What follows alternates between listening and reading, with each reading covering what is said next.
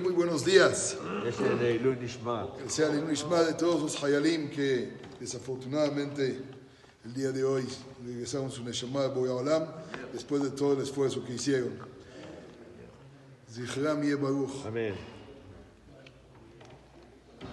En una ocasión se despertó uno y al lado de él ya saben qué hay. No hay ninguna sorpresa, su esposa. Y le dice, te tengo que contar, acabo de soñar. ¿Qué soñaste? Alajel. Soñé que estoy delante de Boyaolam.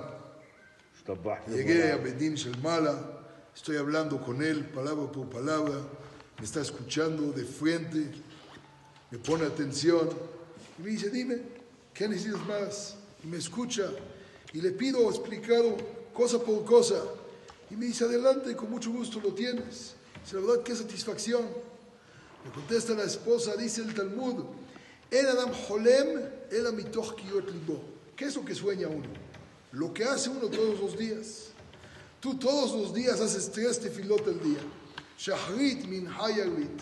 Tienes una cita personal con Hashem Baraj, que Bogolam te escucha.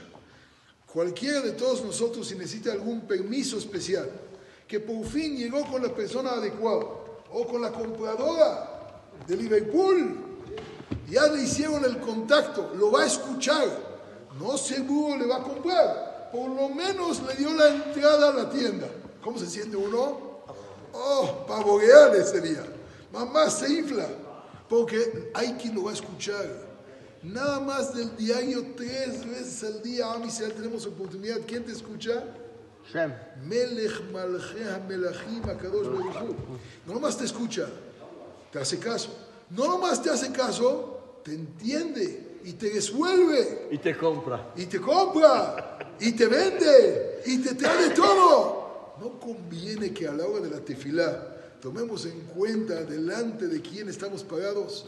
Varias veces vemos el famoso pasú que dice, da, lifne, mi ata omed". Nada más cuando entras al Betacneset, recuerda delante de quién estás parado. Lifne melech malchea melachim. No Liverpool, no compradora. Melech malchea melachim, Akadosh. Que nos escuchen nuestras tefilot, Amén. que sepamos delante de quién estamos parados y Shem que veamos todos éxito y que sea Leilun Ishmat y Vedat Shem con mucha tzlajá para los demás soldados que acaben con todo ese mal, Shem pronto, amén, amén. Amén.